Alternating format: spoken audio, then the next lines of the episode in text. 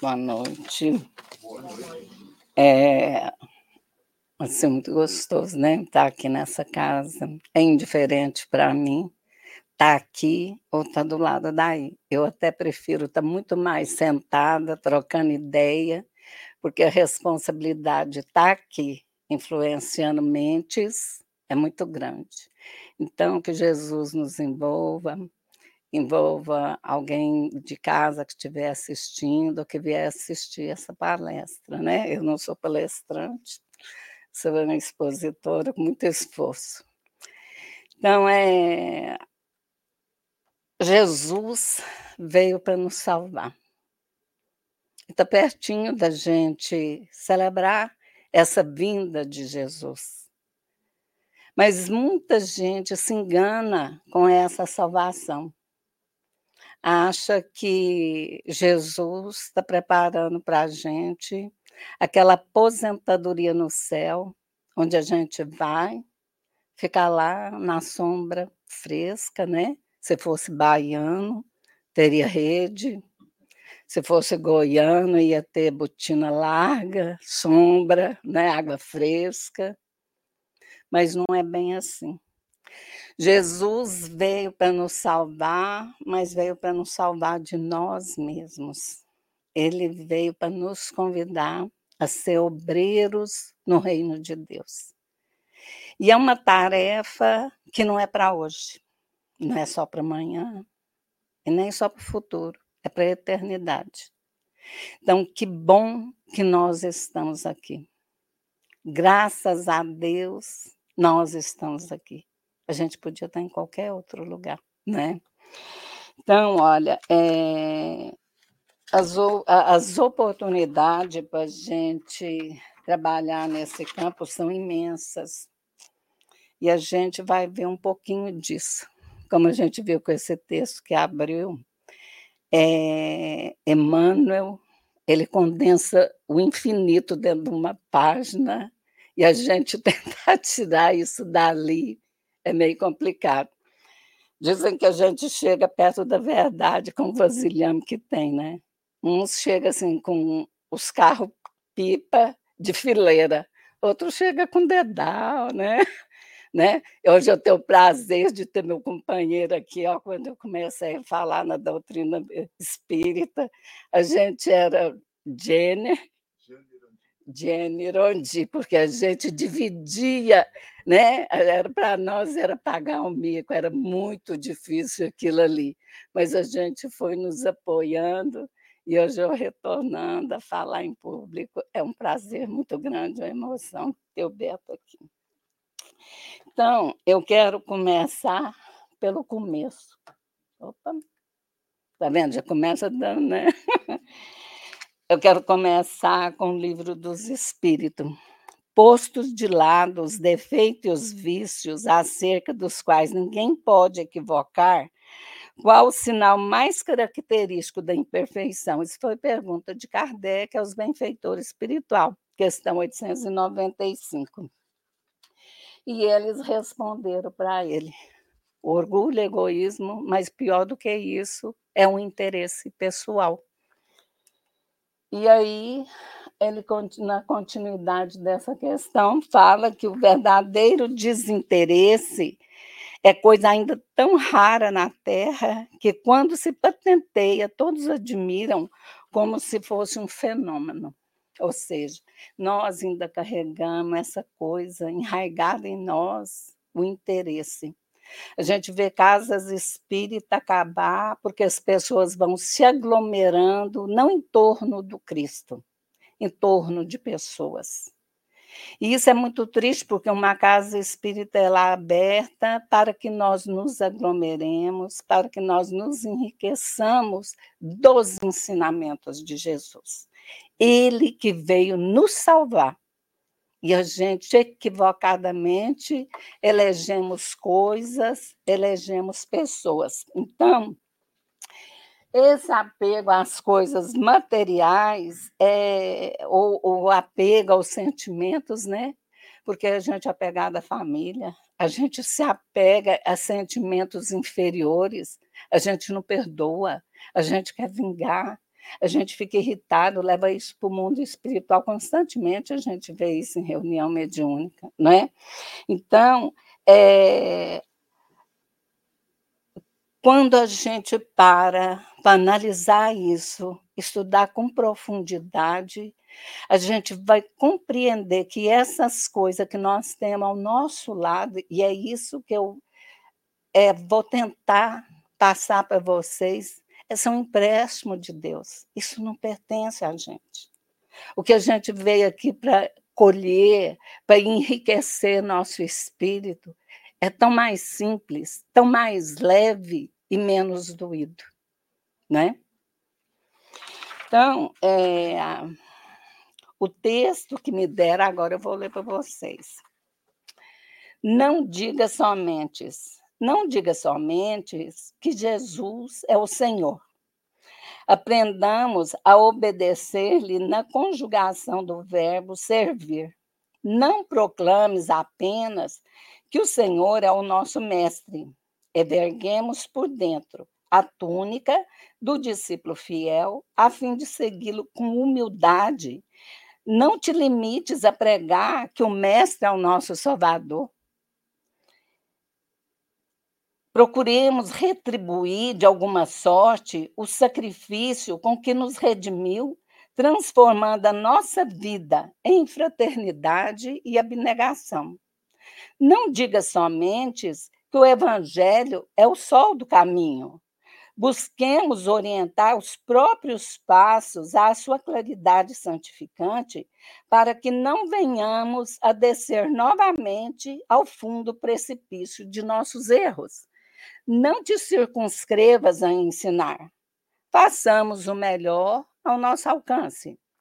Não te reduzas a simples veículo das águas vivas da verdade, Sejamos o reservatório de compreensão e de amor, aptos a estender os dons do divino amigo onde estivermos.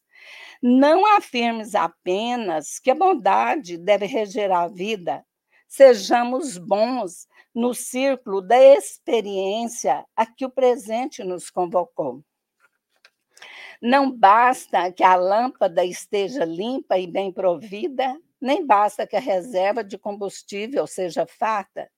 É indispensável fazer luz e seguir para a frente, ajudando aos outros no serviço e a nós mesmos. Jesus não se restringiu aos primores interpretativos da Boa Nova e nem se confinou à excelência verbalista da lei. Estendeu a própria alma ao encontro da necessidade humana e fez brilhar a misericórdia divina. Não nos detenhamos nas belas palavras, façamos da vida o livro áureo do trabalho cristão. Doemos nossos próprios recursos à exaltação do bem de todos, sob a inspiração do Mestre que procuramos. Somente assim será possível erguer o facho vivo de nossa fé acima do velador as nossas próprias conveniências, atendendo aos padrões do Cristo na conquista da nossa própria felicidade. Muito profundo esse texto, me deu um trabalho para começar a destrinchar. Mas vamos lá ver meu dedalzinho, né? Então, o verdadeiro discípulo, né? É, é aquele que nem todo, né, o, nem todos os que dizem Senhor, Senhor, entrarão no reino dos céus. Apenas entrará aquele que faz a vontade do meu Pai que está nos céus. Se a gente perguntar aqui agora, qual que é a vontade do Pai? Nós vamos ter muitas respostas, mas é simples. O Pai quer que nós façamos o melhor que estiver ao nosso alcance.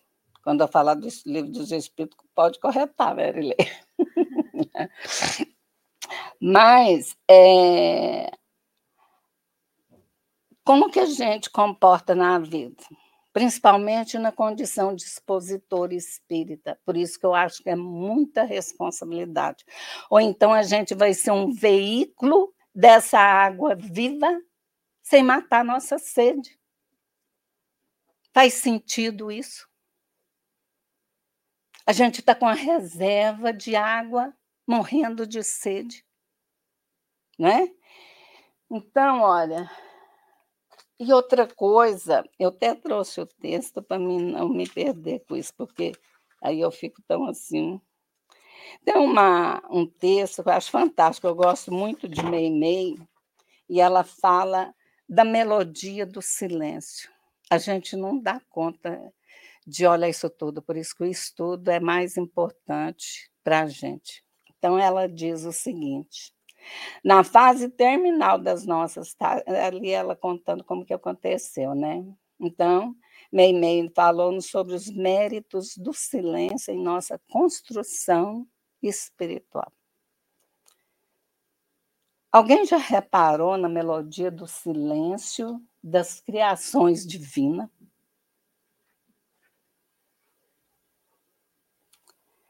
No céu, tudo é harmonia, sem ostentação de força.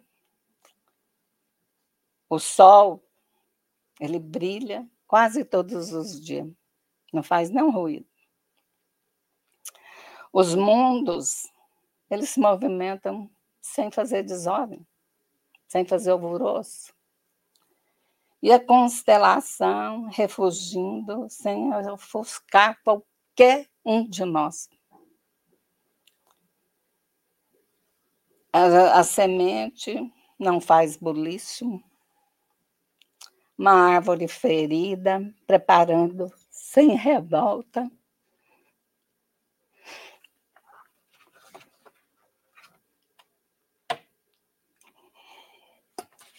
para gerar um fruto para nós, para nos servir. Não reclama, não faz barulho. Então, eu não vou ler tudo. É, que palavras articuladas lhe definiriam a grandeza de Deus? Por que rastar vantagens com coisas que Deus nos empresta para fazer um bobulício a respeito de alguma coisa tão pequena que a gente faz com coisas emprestadas da divindade. Quando a gente retorna, nossos estudos ficam, nossos livros ficam. E se a gente não tiver feito um trabalho muito bom, isso vai com a gente. Então, é, esses dias conversando com uma amiga muito querida, ela falou assim para mim: você fala de uma forma muito engraçada. Eu acho muito engraçado o jeito de você conversar, né? A gente estava falando de espiritismo, tomando café, e aí como que a gente vai levar na brincadeira uma coisa séria? Nós estamos falando do reino de Deus, que Jesus vem plantar nos nossos corações. E a gente quer avaliar, analisar esse reino de Deus com a nossa visão materialista, com os nossos valores pelo que a pessoa veste, por onde ela mora, por onde ela passa, qual a profissão que ela tem, qual rótulo que ela carrega. São tudo coisas materiais que vai depender muito da utilidade, mas vão ficar aqui também. E a gente precisa refletir nisso se a gente quiser ser feliz. Nós ainda estamos aqui. E nós viemos aqui para fazer um trabalho sério. Sem perder a alegria. Jesus era alegre, né? Ele participava de festa, mas quais as festas? Que, que Jesus fazia? Qual a intenção que ele ia naqueles lugares? Como é, eu fico imaginando a gente entrar no lugar onde ele estava e como a gente saia dali. Né?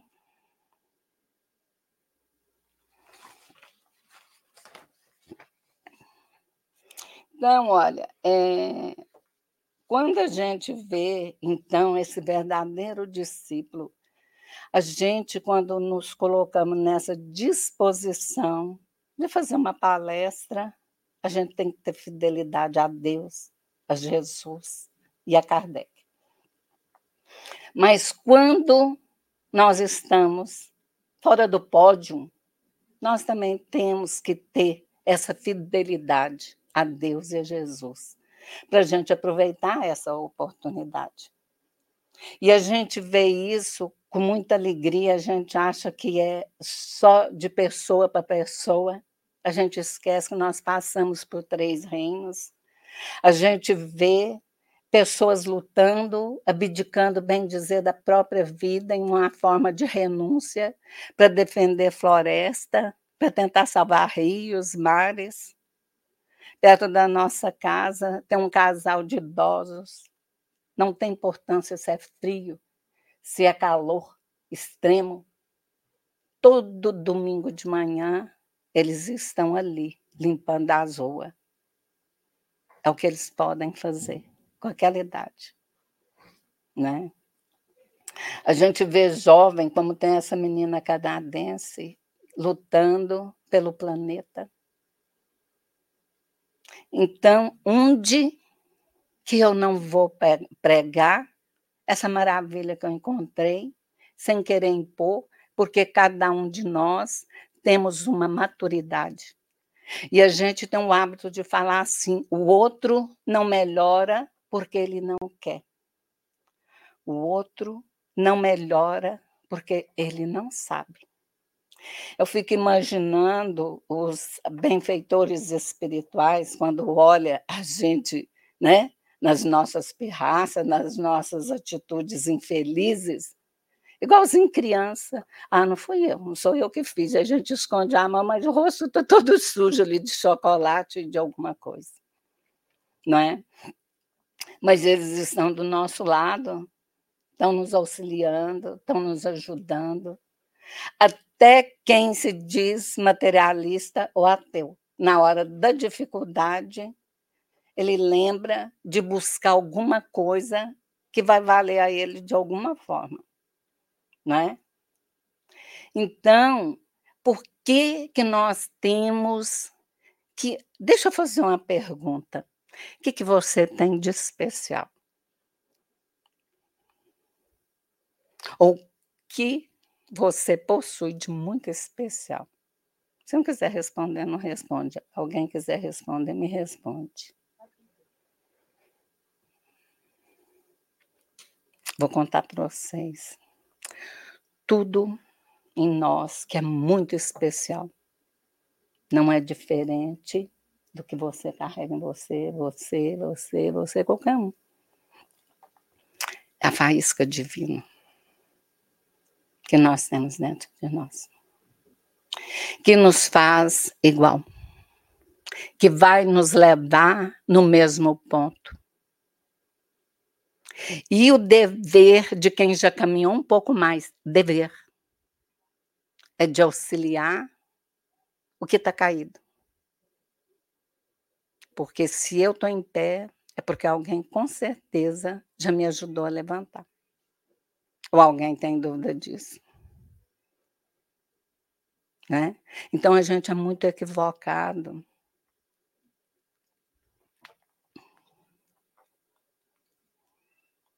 Então, olha, aquele, pois, que ouve estas minhas palavras e as põe em prática é semelhante a um homem prudente que edificou sua casa sobre a rocha.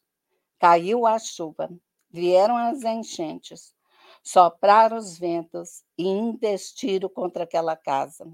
Ela, porém, não caiu, porque estava edificada na rocha. Mateus, capítulo 7, do versículo 24 ao 27. Nossa, nós entendemos tudo. Pronto, vamos para a próxima página. Sabe que nós entendemos mesmo? Eu nunca tinha visto, eu vi uma mensagem de Emmanuel, e aí eu procurei para me ver de qual livro, e passou.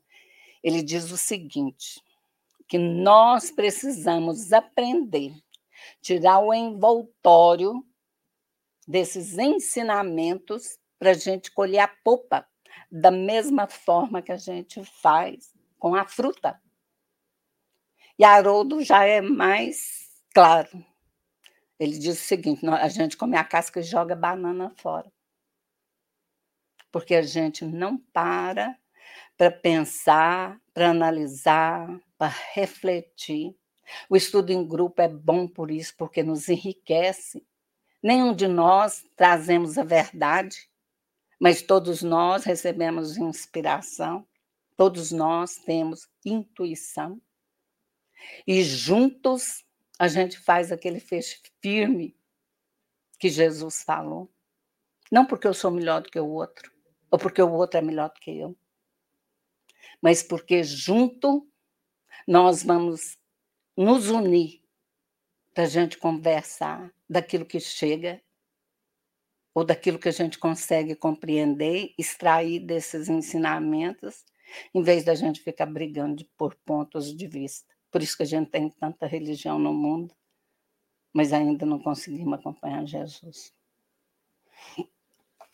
Então, vamos fazer mais ou menos um pouquinho, se descuidar da importância, a gente vai ver muitos espíritos, inclusive Emmanuel, quando vai analisar esses versículos, ele faz de uma, uma às vezes um versículo só, Joana de Ângeles, eles fala de um jeito, de outro, de outro, usa muita natureza e eu adoro, para ver se a gente consegue tirar dali esse ensinamento. Porque o que, que acontece? Eu, às vezes, eu fico olhando os nossos filhos, quando a gente conversa alguma coisa, né? ainda mais eu fui criada assim, com gente de roça, né?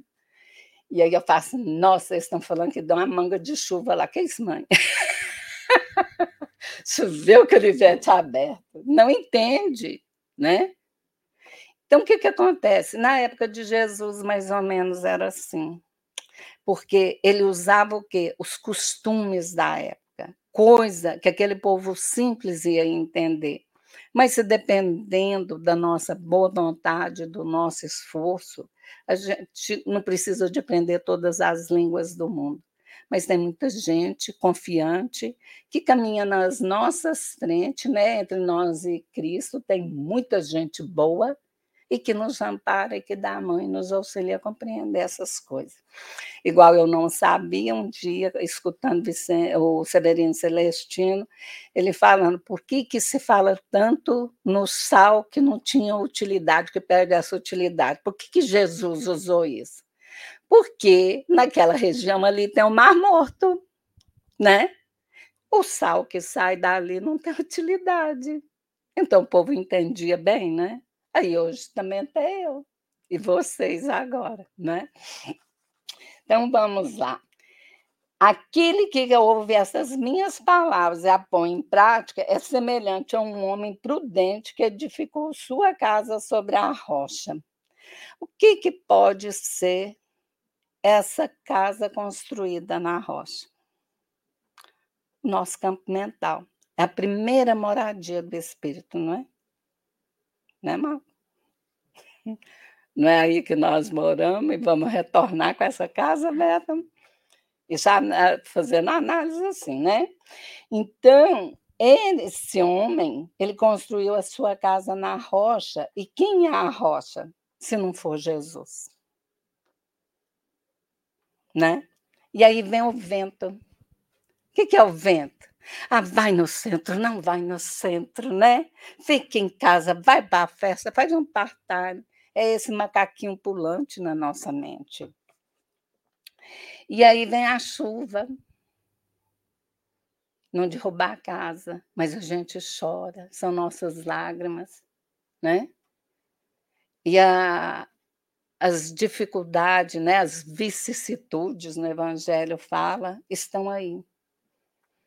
Mas não derruba, as enchentes não vão derrubar, vão investir contra essa casa, mas ela, porém, não vai cair, porque ela está edificada na rocha. E ela não vai cair, porque se nós nos apoiarmos em Jesus, ele está apoiado em Deus. E Deus tem leis imutáveis. Eu vou fortalecendo a minha fé. E se Deus quiser, um dia eu vou ter fé igual aquele pessoal do circo. mas eu não nego Jesus. Né? Então, cada um de nós podemos tentar fazer isso. Que que, com o que eu já sei? O que, que eu posso tirar desse evangelho para me enriquecer, para me dar força de vivenciar essa moral estranha que Jesus trouxe e que minha amiga achou tão fantástico aquilo ali que eu estava falando. Um jeito diferente de conversar, né? Mas eu estava falando de espiritismo, eu falo muito para o Eduardo, mas meus filhos. Ele não me pede para me falar de um outro jeito, porque é o que eu conheço e é o que eu acredito. Né? Não tem forma para ser diferente. Não tem forma para ser conivente com algum erro, porque senão eu não vou estar tá sendo leal nem à minha é, consciência. Né? Então, o que, que a gente precisa de fazer? Fortalecer nossa fé. Quando eu penso em Maria, escutando aquela chibatada em Jesus, porque o filho dela morreu, injusto, num sofrimento desse, por que, que eu quero tudo diferente para o meu filho? Maria, mãe de Jesus, chega nas bodas de Caná, acaba o vinho, chama ele, acabou o vinho, dá um jeito nisso aqui. E ele obediente, meio contrariado, porque ainda não era para começar ali. Ele, vem o pessoal da casa e ela sai e fala para eles, assim, faz tudo que ele falar. E sai, tranquila, porque ela sabia que ele ia socorrer os noivos. Já imaginou se a gente conseguisse fazer metade do que ele fala? Por isso que Gandhi falou para a gente ficar no sermão da montanha. Já era suficiente. Já imaginou a gente tirando, porque aquele que tiver o coração puro vai ver Deus. A gente tira uma pedra daqui, da irritação, a gente tira a, a, a raiva dali, a gente tira a impaciência do outro lado, e dessa forma a gente vai esvaziando o nosso coração do lixo que a gente foi acumulando nas reencarnações que a gente traz com a gente. Aí nós vamos poder ver Deus. Porque nosso coração vai estar limpo, a nossa visão vai estar limpa. Aí nós vamos poder sentar e olhar um para o outro, sem receio, sem medo, porque eu, com meu coração limpo, meu ouvido limpo, meus olhos limpos, eu não vou enxergar a sujeira no outro. Eu vou enxergar a necessidade que o outro tem para mim poder auxiliar.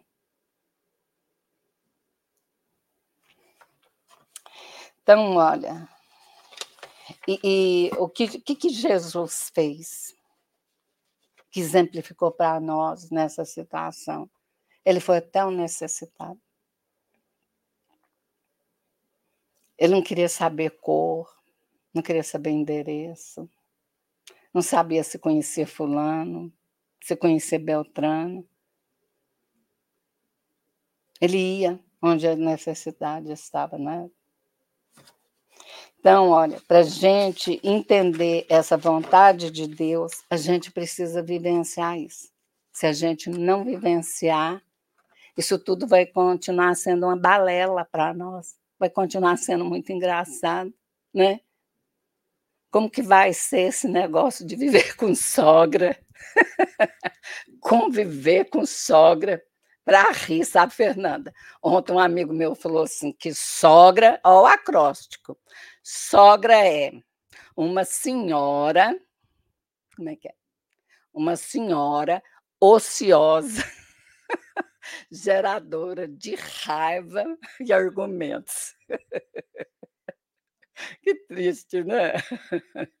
Mas só para rir um pouquinho. É, nós temos essas nossas dificuldades, mas por que, que um espírito superior, né, um anjo de guarda nosso, não fica com essa dificuldade com a gente?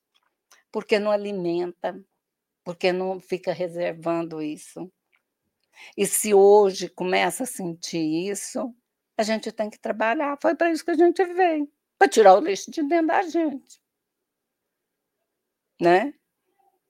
Porque se eu começar a perguntar muito e não for dessa vida, eu não vou achar razão.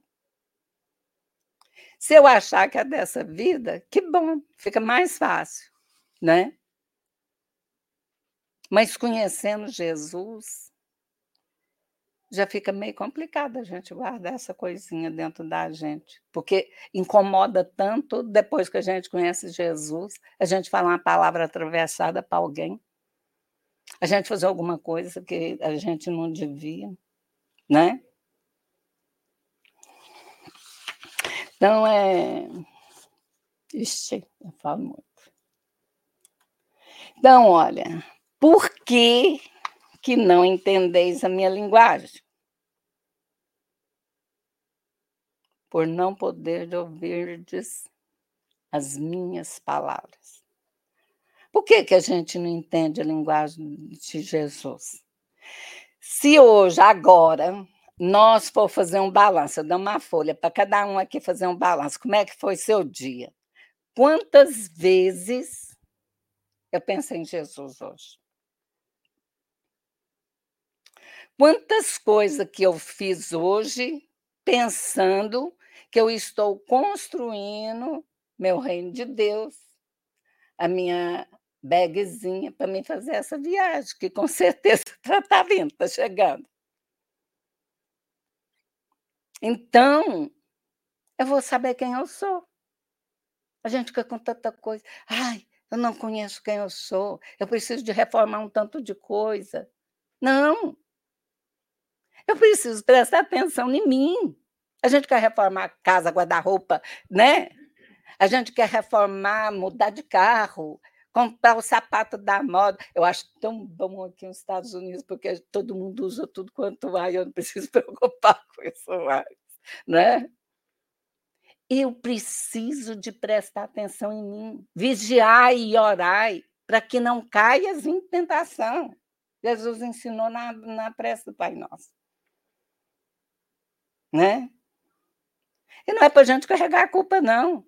Já imaginou se Deus não confiasse na gente? Ele ia colocar a gente aqui. Ele ia entregar um filho dele nas nossas mãos para a gente educar. Ele não sabe, aliás, né? Ele sabe até um cabelo que cai da nossa cabeça. Então, um dia eu fiquei pensando, mas como esse controle universal dessa forma? Vocês já tiveram tempo de parar e olhar uma teia de aranha bem grande? A teia de aranha fica bem ali no centro, não é? Qualquer coisa, em qualquer ponta que tocar naquela rede, a aranha não está desperta. E Deus também está lá acordadinho, com as suas leis, no controle das nossas vidas, das nossas atitudes. Então, olha. Na, no Evangelho, capítulo 16, no item 14, fala o seguinte: o vosso apego aos bens terrenos é um dos mais fortes entraves do vosso adiantamento moral e espiritual. Em virtude desse desejo de aquisição, destruís as vossas faculdades afetivas voltando-as inteiramente para as coisas materiais. Quem fala isso é ela Cordero.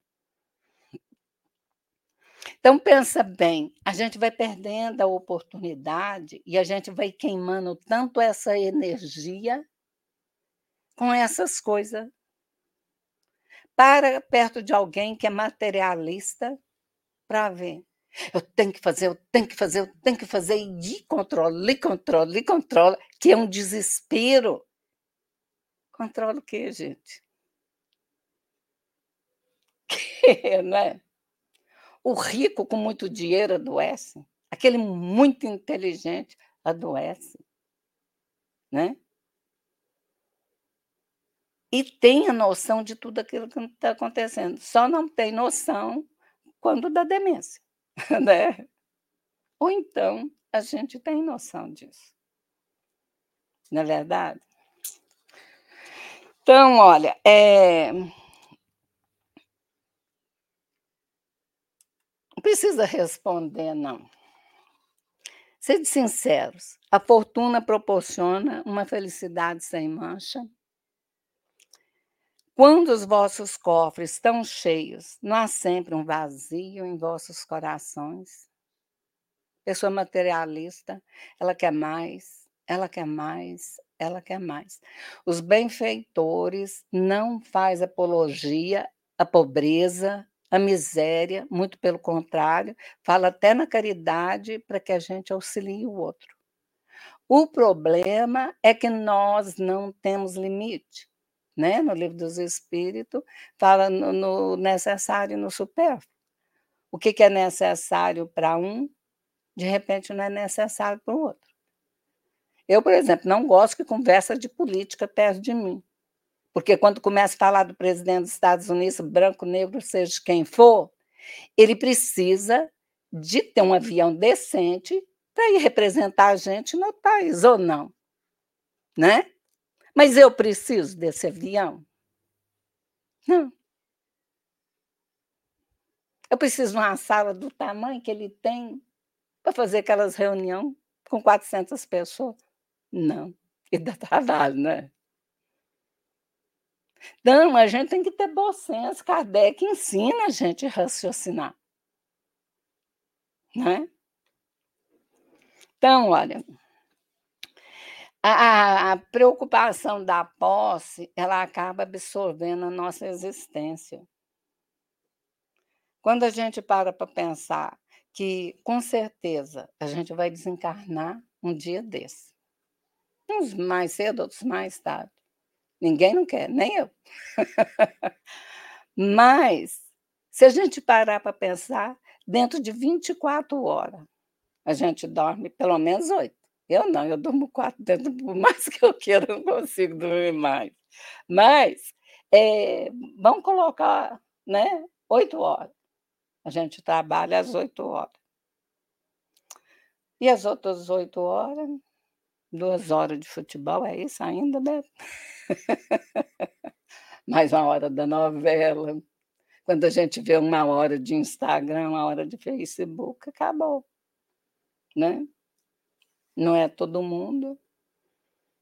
Mas é só para a gente refletir que a gente tem muito tempo ocioso.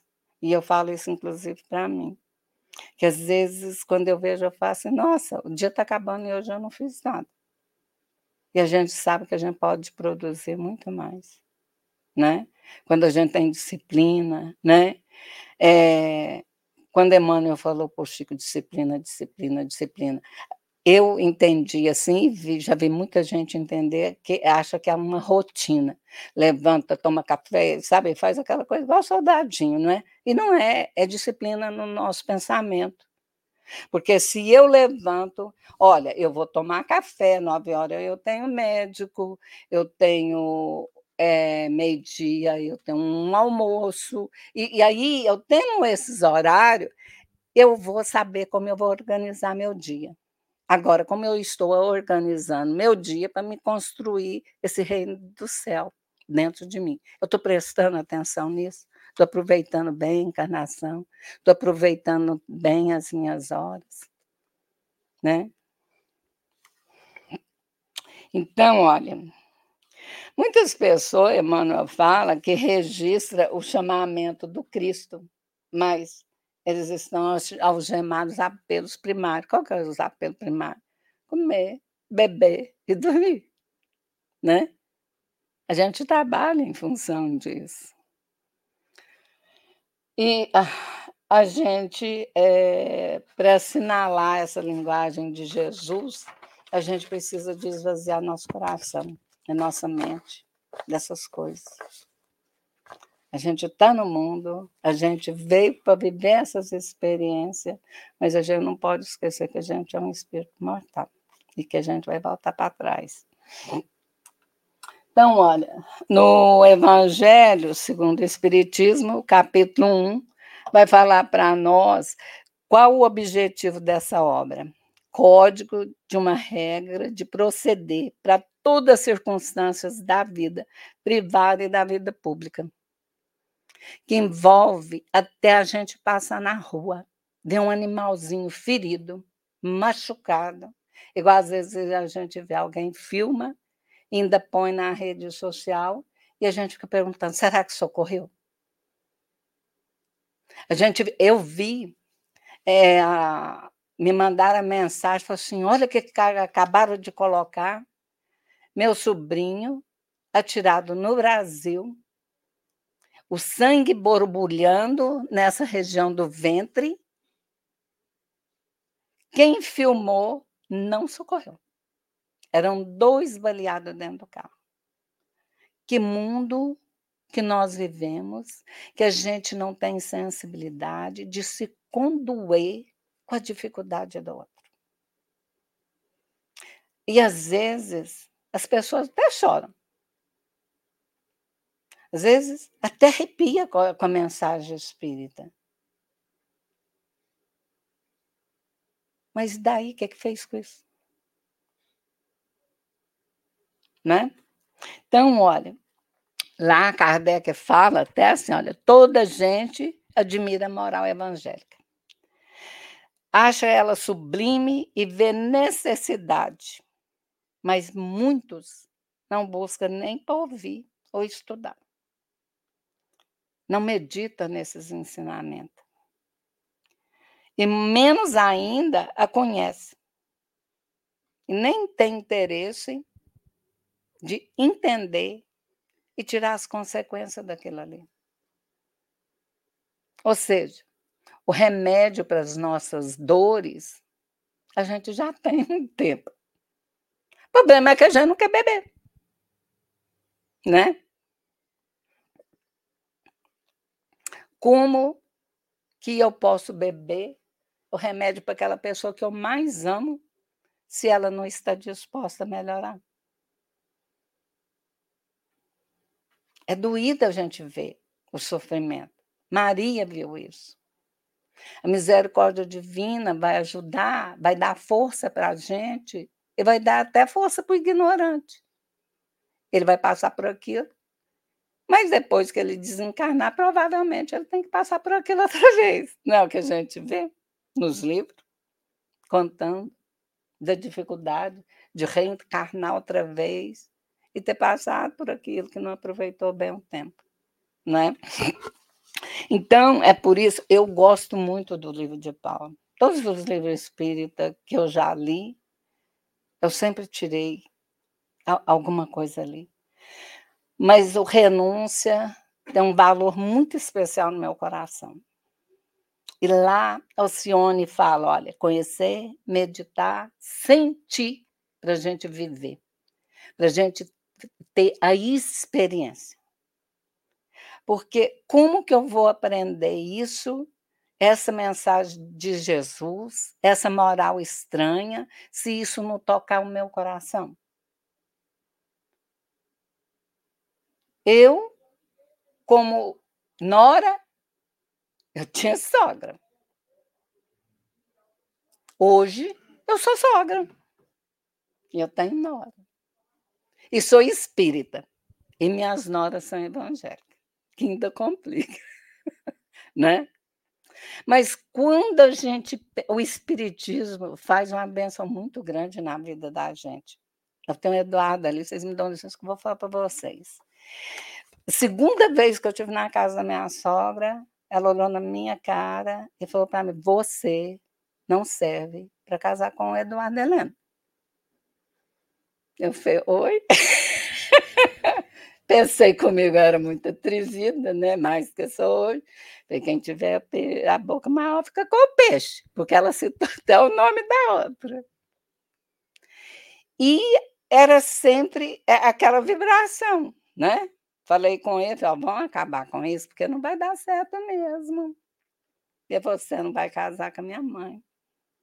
Eu falei: "Vou não só vou casar com ela, como eu vou casar com a família toda. Está bem para você, está bem para mim", né. Levou 30 anos para minha sogra reconhecer. As bênção que ela tinha dentro da casa dela. Mas o espiritismo me ensinou a respeitar a mãe daquele que eu elegi para ser meu companheiro. A vibração não era boa. Eu chegava nela para dar um abraço, ela me empurrava com os dois braços entre nós, né. Mas foi um dia a pedra tanto bate na rocha que fura, e furou. Porque eu escutei da boca dela, falar assim: "Que bom que você veio me visitar". Né. Mas eu cresci dentro do espiritismo. E eu a a primeira lembrança que eu tenho, assim, muito pequena, foi a história do escorpião. E isso serve para nós, principalmente quem tem filho, tem neto. A gente corre tanto atrás do que não é necessário para nós. E a mãe tentava pôr o sapato na criança, e a criança chorava e falava que tinha espinho. Você conhece, né, Beto? E a criança chorava, falava que tinha espinho. Da terceira vez, claro, a criança morreu. E aí foi olhar no sapato, e aí descobriu que dentro do sapato tinha esse escorpião. Então, o que que a gente precisa de fazer? Não importa a posição que está, porque às vezes a gente aqui, eu fico com muito receio de falar as coisas, porque fica parecendo, principalmente quando a gente conhece muito um ou outro, parece que está pondo chapéu na cabeça de alguém, né. O que a gente precisa de fazer é desacelerar, ter menos necessidade nas nossas vidas, parar para olhar o outro e colocar dentro do sapato do outro. Porque aí, mesmo que dói muito na gente mas eu estou fazendo o que a minha consciência determina para mim fazer, porque é isso que me compete como uma pessoa cristã. Aí fica fácil de eu amar o meu inimigo, de não desejar a ele mal nenhum, de não querer vingar, de não querer estrucidar a pessoa. Vai ser a mesma coisa eu beijar e abraçar essa criatura? No início, não. Que é por isso que eu contei da minha sogra. Eu não tinha pensado em falar isso, da minha sogra. Mas levou 30 anos, 31 para que ela falasse isso para mim. Então, a gente quer plantar hoje e já quer colher. Né, um filho, um marido, e eu não eu não te falei. Ou então a gente quer determinar para o outro o que que ele vai fazer sem nem prestar atenção nele, porque se eu prestasse um pouquinho de atenção, eu ia conhecer aquela pessoa um pouquinho e saber que ela não veio para eh eh, caminhar nas minhas pegada, a profissão dela vai ser outra, o caminho dela é outro. Né. Eu vou sofrer menos com meu filho, vou fazer esse filho sofrer menos também e a gente vai continuar amigo. Né. Então, olha a gente, eh, de Jesus, a gente sabe que ele falou que a gente pode fazer tudo que ele fez, e muito mais. Então, a nossa carteira de trabalho deve ter folha pra caramba, né. Não é passaporte que nós temos não. Muita gente até gosta de estar viajando, mas nós temos uma carteira de trabalho. E trabalho árduo. Né. Mas se a gente começa a caminhar, Jesus falou assim, né, que o fardo é leve, o jugo é suave. Quando eu começo a bater de frente com o outro, né, se eu vou bater de frente com a minha sogra, por exemplo, já imaginou o sofrimento, quanta dor para todo mundo, para a família inteira, não é? Mas quando a gente às vezes engole um pouco os guts, né A gente pode até sofrer, mas diminui o sofrimento de todo mundo, a gente deixa de ser um peso na vida do outro. E quando a gente entende que o Espiritismo ensina para a gente que o outro ele é um instrumento, tudo que a gente encontra no mundo é instrumento divino nas nossas vidas para a gente tirar aprendizado. Então, se o outro faz alguma coisa querendo ofender, quer agredir a gente, e a gente não está ali ó, com o coração todo fervilhando, porque também está cheio de porcaria, a gente vai olhar o outro e falar assim, coitada, agora ele está meio desequilibrado, o que, que eu posso fazer para ajudar o outro? A gente não vai devolver a agressão né? E é por isso que o nosso interesse é pior do que o orgulho, pior do que o egoísmo. Né? Então, e outra coisa, vamos lá, senão o tempo não vai dar. Que relação a, quando acabou o Sermão da Montanha, que o mês inteiro aqui já falou, né? É, Jesus fez aquele tanto de exortação para a gente que todo mundo acha assim muito difícil, né? Eu não acho muito difícil, não. no livro dos Espíritos fala o quê, Marilyn? Que falta vontade, né? O caminho é fácil, né? Mas então, olha, vós sois o sal da terra, e se o sal perder sua força, com que outra coisa há de salgar? Para nada mais fica servindo senão para se lançar fora e ser pisado pelos homens. Então, o sal que não tem utilidade, eu já falei do sal morto, do mar morto. Então, olha, para salgar, para a gente saborear melhor um alimento, a gente utiliza o sal. Se ficar muito salgado, é um terror, ninguém come. Mas ficar sem sal também fica aquela coisa sonsa, que a gente fica procurando um limão, alguma coisa, né? Mas o que, que acontece? Até notei aqui, olha. O sal preserva, dá sabor aos alimentos, ele dá equilíbrio fisiológico, né? Então, o sal é uma coisa muito importante, né? E ainda tem mais. Ele é sempre o mesmo, tanto no mar como na terra. Eu fiquei encantada quando eu fui no Peru de ver no alto daquelas montanhas saleira, salinas, né? Salinas, né? Saleira, salina, coisa mais linda. E aí a gente fica perguntando desse Deus maravilhoso como que fez naquela altura chegar a sal, ainda não descobri esse nome. Então o sal em qualquer lugar, ele é inalterado inalterável, qualidades conservadoras incorruptíveis. Então é isso que Jesus quer de nós.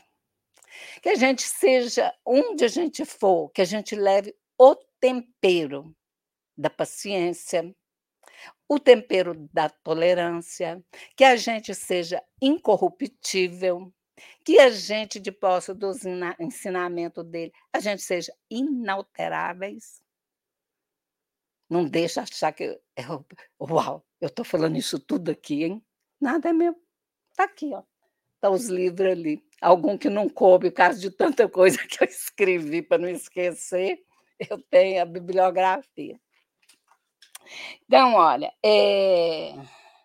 Jesus nos quer, assim, elementos preciosos, de utilidade para todos, incorruptíveis, sem interesse, sem fazer qualquer coisa por interesse, sem estar puxando sardinha para o próprio saco, né? Que nós sejamos preservadores da paz. E que a gente traga equilíbrio onde a gente está, em vez da gente ficar colocando empecilho na vida do outro, para o outro não progredir. Que dó. Quando eu faço isso, eu vou colher tudo de volta, porque cada pedra que eu pôr no caminho do outro, eu vou recolher. É dando é que se recebe.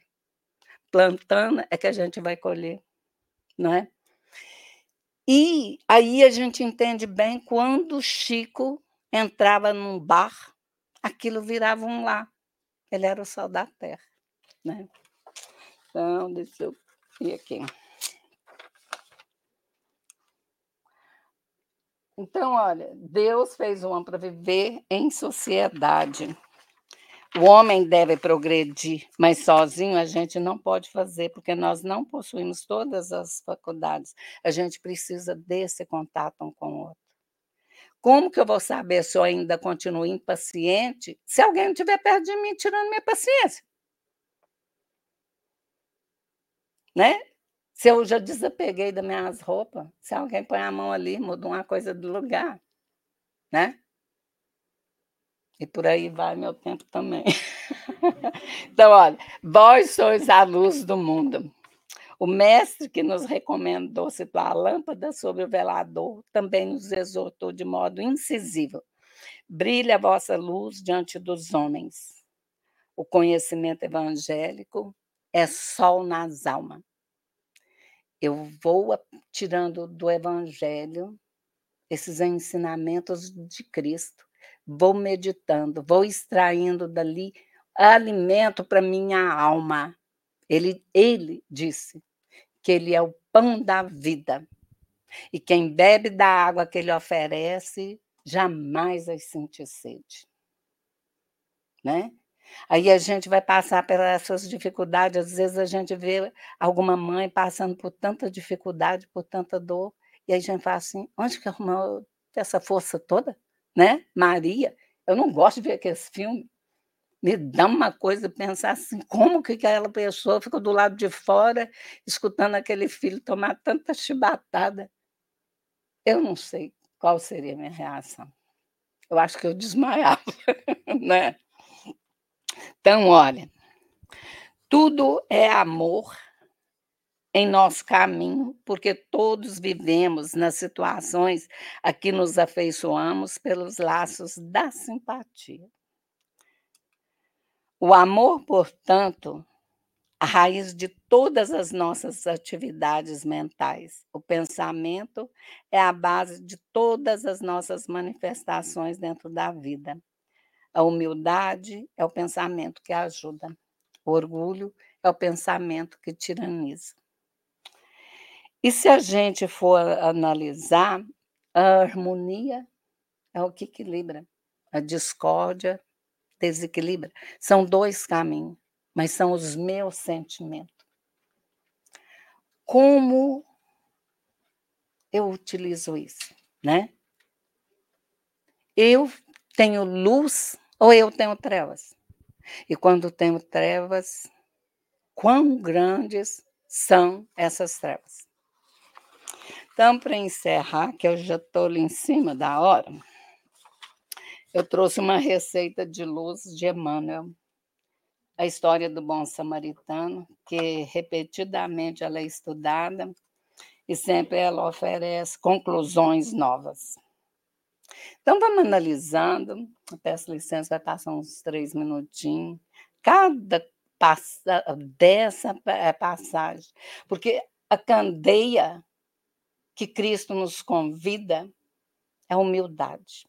E para a gente entender bem isso, pensa na vela. A vela, para iluminar um cômodo, ela se queima toda. E a gente não quer sofrer. A gente só quer, né? Oba, oba, vamos curtir. Não, a gente precisa de trabalhar sem um sofrimento, com alegria. Então, a, a história do bom samaritano é aquela história que, quando vem um sacerdote, encontra uma pessoa semi-caída, foi atingido pelos ladrões, está ferido, o sacerdote olha, muda do caminho, vai embora. Aí vem o levita, levita também, adorador de Deus, eu quase que capaz que dizia pôr espírito, mas. aí passa o levita também, vai embora. E aí vem um homem. Jesus não menciona que homem é esse. Onde esse homem estava indo? Era ele um médico, um profissional? Quem que ele era? Ele tinha um encontro amoroso? Ele estava atrasado para algum compromisso. Naquela época, o óleo e o incenso era quase que um carro e o, dinheiro para a gente pôr o combustível. O que, que o homem faz? Ele para desce do cavalo, vai olhar aquela criatura sem se preocupar quem ela é, se aqueles ladrões ainda estão por ali. Ele pega do incenso, ele pega do óleo, usa para curar aquelas feridas, que ele também nem pensou se era contagiosa, se não era. Aquela época tinha muita rancenise, né? Ele não fica satisfeito só tirar o tempo dele. Ele não fica satisfeito só com o cuidar. Ele não fica satisfeito de tirar só aquele de bom, de melhor que tinha com ele naquele momento para oferecer com aquela criatura. Ele pega aquela pessoa e põe em cima do animal dele. Já pensou, nós fazendo isso? Que maravilha! E ele leva a pessoa, claro e evidente, que foi andando, né? E leva para uma hospedaria. Nessa hospedaria, ele pernoita, continua cuidando da pessoa. Quando é pela manhã, ele paga o hospedeiro, dá um dinheiro extra, assume o compromisso de voltar para ver como que aquela pessoa estava. E se ela tivesse alguma outra necessidade, alguma outra despesa, ele assumia o compromisso de poder pagar, né? Então, olha, ele ele, ele se esquece dele. Naquele momento, ele pensou só naquela criatura. Ele não pensou que podia ser um adversário, porque naquela época tinha muitas essas rixas de, de, de casta, de gente, de grupos, né? E o que, que ele faz? Ele cuidou do outro, como se fosse o próximo dele, com amor, com carinho, com certeza, fazendo aquilo que ele gostaria que fosse feito com ele. E muitas vezes, quando eu vejo essa passagem, é uma que meus netos gostam muito, é, eu fico pensando na gente, quantas vezes, por causa da lei, a gente até gostaria de dar um socorro e a gente não dá, vai embora. Mas a sensibilidade da gente é tão grande e a gente ficou tão preocupada com a criatura que a gente não lembra de ligar para uma, uma polícia, para uma ambulância, para alguém que pode tomar uma providência com aquela situação, né? Então a gente precisa estar mais bem informado da nossa sociedade. Então, olha, Jesus transmitiu-nos a parábola ensinando-nos o exercício de caridade real, mas até agora, transcorridos quase dois milênios, aplicamos-la via de regra às pessoas que não comungam conosco. Não, não, não, eu não posso te atender agora, não. Eu te vejo de tarde, meu amor, estou indo embora. A criança chama. Não, não, não, não, abre o ônibus. Né? É isso que ele está falando aqui. E aí ele fala assim: olha.